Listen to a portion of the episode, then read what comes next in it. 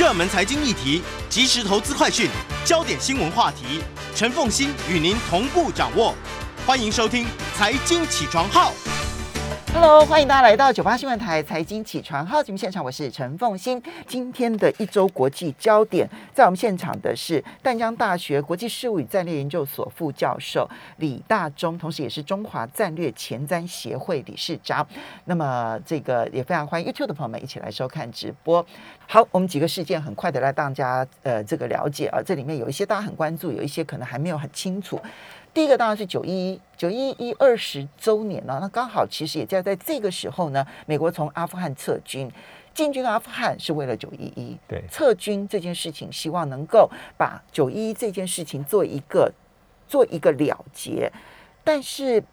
他撤的太难看了，所以使得这个九一一这一次的二十周年的纪念跟醒思，在美国内部呢出现了各式各样的一种情况，你要剖析一下。对，的确，呃，因为九一真的是一晃二十年就过去了，所以我们看到在九一当天，美国当然有很多的一些纪念活动啊，包括呃拜登和第一夫人所参与的，他们到三个呃九一的这个当时的坠机地点，包括呃纽约世贸中心的双塔，还有五角大厦，还有在宾州这个联航九十三的这个坠机点去很多的这个追悼的活动。那当然这也是一个呃很重要的历史，因为怎么说呢？啊，因为根据统计啊，目前的美国民众大概有四分之一的人，在九一爆发的时候他还没出生，对，啊，所以这个这个阿富汗战争实是呃美国在近代史上几乎是呃所经历最久的战争哈、几乎是永恒的战争。那所以有很多很多啊，在这一次里面的一些醒思，在美国其实还是很多，包括那些受难者的家属，他们还是希望说能够得到真相。啊，所以拜登总统在几天之前也签署了行政命令，啊，要求说在半年之内，啊，当然这个很机密的一些这个报告、调查报告，包括 FBI 的，必须经过一些审核的程序，把更多的一些内容还有真相，让这个受难者家属能够知道。二十年了耶，20这些年资料都还没有解密。呃，有一些可能跟国家安全相关，所以它有一个审核的程序。但是这个美国政府也预先打预防针，说即便是全部让大家知道，可能呃未必能够满足所有人所所希望得到的所谓他们心中的真相。嗯啊，所以这还是一个很重要，在美国政治里面很重要的政治的议题。嗯那这二十年来，其实美国已经有非常非常多的一些投入。我们在节目中之前也提到，我前几天才看了一个最新的资料，他说这二十年来，其实美军死亡才两千五百人，嗯。可是阿富汗的这个政府军还有警察死亡的大概是六万六千人，平民死亡是四万人，十万人的死亡。那还包括了这个塔利班，还有一些民兵等等，死亡人数是五万人。那美国所投入的钱是天价嗯。啊，大概是两兆美金啊，包括很多基础建设、和平重建，甚至包括很多呃美国在第一线阿富汗的这个受伤的士兵回到美国本土之后的医疗的费用、抚恤等等等等。所以这二十年来说，对美国来说是一个很重要的历史经验。嗯很震撼，就是一朝被蛇咬。所以我觉得最重要的对美国的一个影响，就是说它影响了美国一个对于威胁的排序。嗯这个排序在这二十年当中有很巧妙的变化。嗯国家利益的判定，在当时的小布希很明显就是恐怖主义、反恐战争。那而且是得到老百姓多数的支持，所以他很快就挥军控制住阿富汗，然后又把伊拉克打下来。嗯这是一个很重要的。但是随着时间的推展，美国老百姓对反恐战争的支持度降降低。嗯之后呢，美国总统对这个美国威胁的定位的排序也改变了。嗯小布希时期很明显，全球反恐。可是到了他之后的这奥巴马政府，慢慢的把重心又想把它转回到这个所谓的亚太地区，或是现在我们所讲的印太地区。到了川普执政时期的时候，已经很明显，他的首要的敌人已经是，或是首首要定位的一个威胁，已经变成是所谓的战略竞争对手，变成像是俄罗斯，像是中国大陆。那其他还有一些，比如说是美国所定义的流氓国家。那恐怖主义已经顺序往下降。那现在拜登政府，我觉得基本上他的一个对于威胁的判定也是差不多。嗯就是威这恐怖主义虽然是永远是存在，但它威胁已经往下走。嗯，所以第一个是威胁的排定的转移。我觉得有很明显。这个转移其实已经非常的清楚了，在拜登时期，所以他会公开的讲说，说我从阿富汗这样撤军，他不承诺说我解决了恐怖主义这件事情，恐怖攻击这件事情，然后但他强调的是，我撤军的目的是为了全心全力的去对付中国大陆跟俄罗斯，对，把重心一转。而他认为，就至少他相信他讲这个话是可以让美国大多数的人都接受的。对，嗯因为基本上是因为呃，对拜登而言，他讲过很多次，说这个战争不能永无止境，我是第四任总统，到我为止啊，而且我们不能再无无穷无尽的投入，而且老实说，本来的两千五百人，你在他停留了三年、五年、十年，他的改变是什么？而且他有一个总体的目标。当我的目标达成之后，比如说在十年前把宾拉登击杀之后，美国应该就要慢慢做战略收缩。中东地区还是重要，但是阿富汗的重要性对美国的全球地位可能就没有这么重要。好，这个是嗯，它的战略收缩下，其实威胁的这个排序他的排序必须要做全面性的调整。对，但是从他的美国国家利益的角度来看的话，他采取的行动未来也会受到影响吗？呃，会，因为主要是这一次，就是我们之前节目中也讨论过，就是这一次是比较，虽然说拜登政府他认为说他有很明确的一个判断，而且他已经延期了。嗯，啊，从五月一号，他是说在九一之前，最后定的结果是三八三一，嗯。所以他实现他的一个一个竞选的政见，而且是程序过去美国政府川普政府所达成的一个协议，他做的，嗯。但是做的结果其实是始料未及，就是说没有办法判断说啊为什么阿富汗政府没有办法支持下去，而且是这么短的时间之内摧枯拉朽，兵败如山倒。以及到现在哈，拜登都不承认他自己的误判。呃，他们还是会，当然站在政政治的角度上，当然还是要捍卫自己的立场嗯啊，就说这是个正确的政策，而且老百姓基本上是支持，嗯而且对美国的国家利益，他们会说这是长远来讲是绝对是有利的，因为总是要移转。嗯所以这二十年，其实我们印象其实非常非常深刻。如果回顾当年，因为这几天很多当时的一些纪录片又重新出来，那其实小布希在前几天也讲过话，还包括他的一些在纪录片里面啊，包括当时的这个他的白宫幕僚长也也有一些当时一些很身临其境的一些说明，其实是。我不知道各位听众的年纪，但是对我来说是历历在目。那当时还在美国念书，嗯还在准备资格考。我的感受是，差不多就是跟那个白宫幕僚长，他说，当时小布希总统是在佛罗里达，在一所小学，本来是要宣传他的白宫的教育计划，是二年级的学生。他刚抵达学校的时候，幕僚提醒他说：“哎，这个纽约双塔有被攻击，嗯，但不是讲攻击，是小型的螺旋桨飞机撞上去。对，嗯，然后那本来可能会视为一个意外事件。八点四十五分、四十六分第一架，可是，在九点零五分左右的时候，第二架撞上去的时候，我我觉得不用是什么学者专家，一般人都可以判断这就是恐攻。嗯所以，这个白宫幕僚长给小布希他打了一个这个耳语，说美国正在遭受攻击，所以开启了之后的二十年。在现在还没有公布的资料，但是我看到这几天，其实美国媒体最热炒的一个话题就是，到底这里面沙地阿拉伯扮演了什么样的角色？对，六个月之后所要公布的这一些机密文件，能够看得出来沙特阿拉伯在这里面到底扮演的是什么样的角色？呃，可能很难判定，因为目前的十九位嫌犯，哈，根据媒体的这个报道，还有目前已掌握的资料，但是至少十五位可能有跟阿拉伯、沙特阿拉伯有一些很密切的关系，包括可能是呃有资金的援助等等等等。到但是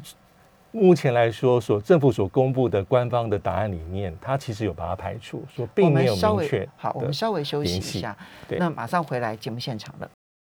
欢迎大家回到九八新闻台财经起床号节目现场，我是陈凤欣。在我们现场的是淡江大学国际事务与战略研究所副教授李大中李副教授，也非常欢迎 YouTube 的朋友们一起来收看直播。好，所以我们等一下在我们现在就对这个九一一的二十周年纪念呢、做一个结论。嗯，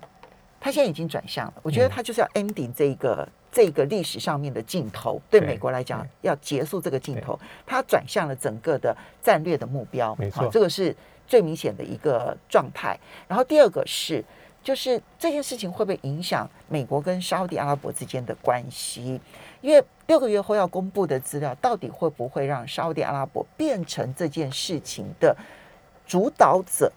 他究竟是相关者还是主导者？那这个地位不同，就会影响美沙之间的关系。你觉得美沙关系会受影响吗？我觉得大概还不至于哈，因为毕竟美国跟沙特阿拉伯关系还有它的历史的情谊，还是对美国来讲是非常非常重要。嗯，啊，当然现在还不能够预判说到时候这个资料的解密的这个程度可以到达哪边，或或是说有哪些呃之前大众所不知道的讯息，而且是很很关键的讯息被披露。但是应该不至于会影响到美国跟沙特阿拉伯的关系，所以这也牵涉到美国整体的一个外交上的利益，长期来的利益。对，其实讨论到，我觉得我必须说，他们的九一一的形式看起来都还是很表象的，就是他们到现在为止也不好好的去讨论，美国跟宾拉登曾经一度是盟友，好，那为什么盟友翻目这件事情，我觉得这点才是。很多人想要问的，对不对？好好，不过我们接下来看这个话题，这是李大中李教授特别喜欢的一件事，他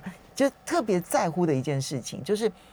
这一届的诺贝尔和平奖究竟会颁给谁？因为十月份诺贝尔和平奖就会公布得主了，对不对？好，那么怎么去预判诺贝尔和平奖得主会是谁？真的是不好预判，因为今年啊，这个被提名的大概有三百二十九个，包括个人、呃，国际组织还有团体。这当然不是史上最多，但是应该也是史上第三高。嗯啊，第第一高应该是在二零一六年，当时有三百多个、三百七十六个个人，还有团体候选。那根据诺贝尔和平奖，其实过去都很难猜测能够成功。当然，今年会有很多人说，哎，也许是可能会跟疫情是有可能相关。嗯啊，因为新冠疫情的爆发是从去年年初开始。那诺贝尔和平奖它大概有个提名的程序，它大概是每一年的九月。九月开始收件，就是有人他有一些推荐的这个资格的人，可以把这个名单往上送，然后大概到二月一号，就今年二月一号是截止的，就隔年的二月一号截止，截止。那二月到三月是初选，嗯。初选就是先把它缩到一个比较小的名单，可能三十个、二十个，然后再经过几个月的一个比较详细的，因为它有个五人委员会，挪威的诺贝尔委员会，他会有些专家顾问群去做实际的调查讨论。那最后最后的名单差不多在八月底九月差不多出来，所以今年的名单应该是去年九月就开始提名。其实这样是可以反映新冠疫情的。然后到今年的二月收停止收件，二月一号停止收件，二月一号停止收件。所以理论上来讲，去年最重要的事情都是新冠肺炎。我觉得新冠肺炎，所以有人会猜说，也许今年的得主也有可能就跟新冠肺炎疫情相关的一些，不管是国际组织，比如说 WHO，嗯，或是跟有人猜说，哎，会不会跟 COVAX 相关的一些这个倡议的相关的一些组织啦、个人相关，比如说这个联合国的儿童儿童基金会。或是一些国际间的防治传染病的一些团体相关，所以这个是目前比较多人在做猜测。但是根据过去这么多年来诺诺贝尔奖和平奖，啊，将近百年，其实不好猜。但有些时候你可以猜得到，比如说二零一三年那一次，啊，叙利亚内战打的最严重的时候，当时叙利亚政府军被指控使用化武攻击平民，所以当当年的诺贝尔和平奖，他给的就是。这个所谓的禁止化学武器工业组织，OPCW，这个是大家觉得合理，大概有人猜得到。但过去再看过去好几届，其实是不好猜。比如说，二零一四年给了马拉拉，在台湾知名度非常高。二零一五年给了突尼西亚，呃，他是嗯争取女权，女权对，而且是受教育的权利。啊。其实当年有两个，一个是印度的沙提亚提，嗯嗯，他是有类似，就是他在终结印度的童工，儿童的这个工人，同样是跟人权相关。那在过去有很多一些案例上，其实猜不到，包括一个最有名的例子是奥巴马当总统的时候，对，二零零九年就拿到了，他一月二十号就任，嗯。十月公布的时候，他成为当年的诺贝尔和平奖得主。对啊，所以这这点他自己也会觉得说他很意外。嗯，那但是可以反映出的是，可能是因为在他竞选时期，他所详述的一些理念，美国的外交政策，他认为什么样是更好的国际国际世界，他这些理念打动了一些人，那最后让这个奖到他身上。但是诺贝尔和平奖其实在过去到现在也有很多的一些争议了，嗯。啊，比如说有人说奥巴马那次就有争议了，奥巴马那次有一些，但是最多的争议，因为它很特别，就是说它有一个比较特殊的地方，是它有五十年的保密条款，嗯，就是说谁真正入围，嗯。因为我们目前得到名单都是片段的，啊，大概都是提名的人可能他向外对，透露讯息，但有八类的人有提名的权利了。嗯。呃呃，比如说过去的得主啦，嗯呃，国家的领袖啦，呃，或是这个国际法院、常设仲裁法院的成员等等，这些有权利。但是通常还有五十年保密原则，就是里面的讨论的内容如何能够进入到最后决选的名单，这个过程是保密的，也是在保护那些评审，包括那些顾问们。所以这一点很多人会说这是很特别的。所以说，有人在批评的时候就会说，诺贝尔和平奖，你会不会有一些小决策圈圈，对或是黑箱子？对，但是另外一方面人说，这很合理啊。你不管是五个人好了，七个、九个、十一个，你都会有这样的批判。不过不论如何，都反映出他们希望传达的理念其实就是一个关注，是。还有理念的传达比。如说，当我关注女权教育的时候，对啊，就教育女权的时候，我就会把奖颁给马拉拉。对。然后我特别重视种族之间的和谐的时候，我可能就会颁给奥巴马，对。对不对？好，那我特别重视化学武器的时候，我可能就颁给这一些化学武器就禁用，对对对对，对。化学武禁用化学武器工业组织，就说你的颁奖其实是充满了我对于现代当今全球政治我所要去注入的关注点是什么？没错，一种意识的唤醒。对。所以有时候造成效应是，颁奖的时候，大家说，哎，这个人是谁？这个组织是什么？他做了什么事情？那开始说，哦，原来如此如此。所以透过这样颁奖的决选，也可以让诺贝尔这个挪威这个委员会，让世界大众可以说，哦，这个议题重要，可以去做持续性的关注的。好的，来，这个是我们就我们先猜哈，跟新冠疫情有关。好，对，好好好你。先再来看，好嗯，接下来我们再来看的是非洲的几内亚政变啊，是非西非的几内亚。对啊。对那么这个政变，当然这次的政变呢，它形成了一个很强烈的一个嗯差距。一方面，其实我们看到有一些民众上街头欢迎这个政变，对啊，但是另外一方面呢，全世界都谴责啊，美国当然谴责，好，然后呢，非洲联盟也谴对责，然后欧盟也对，谴责这次中国大陆也谴责对，这是比较不太一样的地方，是中国大陆的角色。然后，当然很多人就注意到说，嗯，几内亚在中国大陆的“一带一路”还有原物料的开发上面所扮演的重要角色。对这一次的正面，当然一如往常，就是爆发正面，通常国际组织都会第一时间跳跳入，就像刚才凤金所讲，包括而且包括欧盟，还有包括几内亚所属的西非共同体有十五个成员，也有一些作为，就是说我暂时终止你的会籍，嗯，等等等等，对你施压。但是刚才一个重点就是说，中国大陆这次的这个反应是比较直接一些些，直接去做谴责，可能跟后面的原物料还是相关，尤其是尤其是铝土矿，因为几内亚有个地方是比较特别的，它虽然是国家是一千三百万人，呃，比较穷困贫困，大概有四成人口在贫穷线之下，但是它是全球最大的铝土矿的储藏，有将近四十亿吨左右，将近全球的产能的产量的四分之一，而且是全世界数一数二的铝土矿的出口国，而中国大陆是里面的一个重要的进口国。对，中国大陆所进口的铝铝土当中呢，是百分之四十七来自几内亚。将近一半，哎，对，这比例非常高哎。对，所以所以这当然会影响到中国大陆跟几内亚的一个一个关系啊、尤其是目前的这个老的总统，目前是被几乎是被软禁。嗯，那他其他也有些他的争议，他是二零呃二零一零年担任第一任，二零一五年连任，那他透过了一些修宪的公投，把他的任期往第三任迈进。嗯，所以当时的这位呃所谓发动军事政变的这个上校是特种部队出身，他所打的口号就是说我要终结贪腐，终结制度的不公，我废除宪法，暂停这些，要让几内亚有个新的未来。但是这是属于国内的层次，但是现在大家比较关心的是，因为几内亚刚刚所提到的，它在矿产上啊，包括铝铝土矿还有铁矿的重要性，也影响了国际这方面的原物料的一个提供。那当然影响中国大陆是很深，一般的判断是如此。嗯所以中国大陆当然是第一个是有比较明确的一个是谴责，嗯啊，就是说不能让这个事情继续发生。嗯，我觉得蛮有趣的，就是呢，我我先在这一个多维新闻里头哈，就看到，因为通常来讲，其实你知道外交部的这些发言呐、嗯、就就就是里面官话非常的多，我们一般人其实很难去细究这里面的程度差距，对不对？哈。谴责政变啦，然后呢，希望多方能够这个相互和谐对话啦，和平然后解决和平解决问题啦，嗯。等等，这个大概就是老调哈。那么，但是呢，我第一次先在多维新闻里头看到说呢，他特别提到说，中国大陆呢要求几内亚的特种部队，就是政变的这个特种部队，他应该要释放总统孔代，孔代，对。然后呢，应该要尽速的结束这一场这个这个政变。他说，这个其实跟过去中国大陆呢向来不介入他国内政的长期的外交传统是出现了些微的差距，嗯不算是很大的大转弯啦，对因为他不太。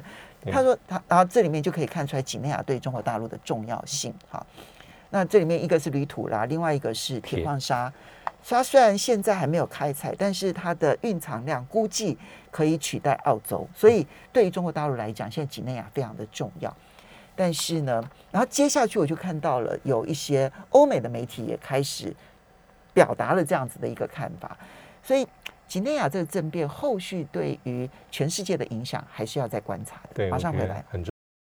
欢迎大家回到九八新闻台财经起床号节目现场，我是陈凤欣。一周国际焦点，在我们现场的是淡江大学国际事务与战略研究所副教授李大忠，李副教授也非常欢迎 YouTube 的朋友们一起来收看直播。本来应该要更新一下阿富汗的情势，不过我觉得我们先来谈拜登跟习近平啊，在上个礼拜五的上午哈、嗯通电话，当然这个是。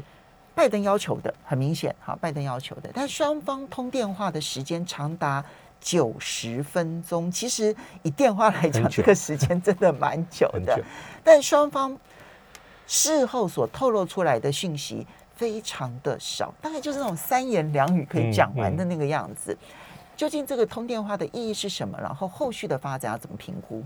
好，这一次通话其实也很特别，因为他们是继今年二月份通过电话，这大概是中国呃农历农历农历年的附近啊。嗯那这一次好不容易又通过电话，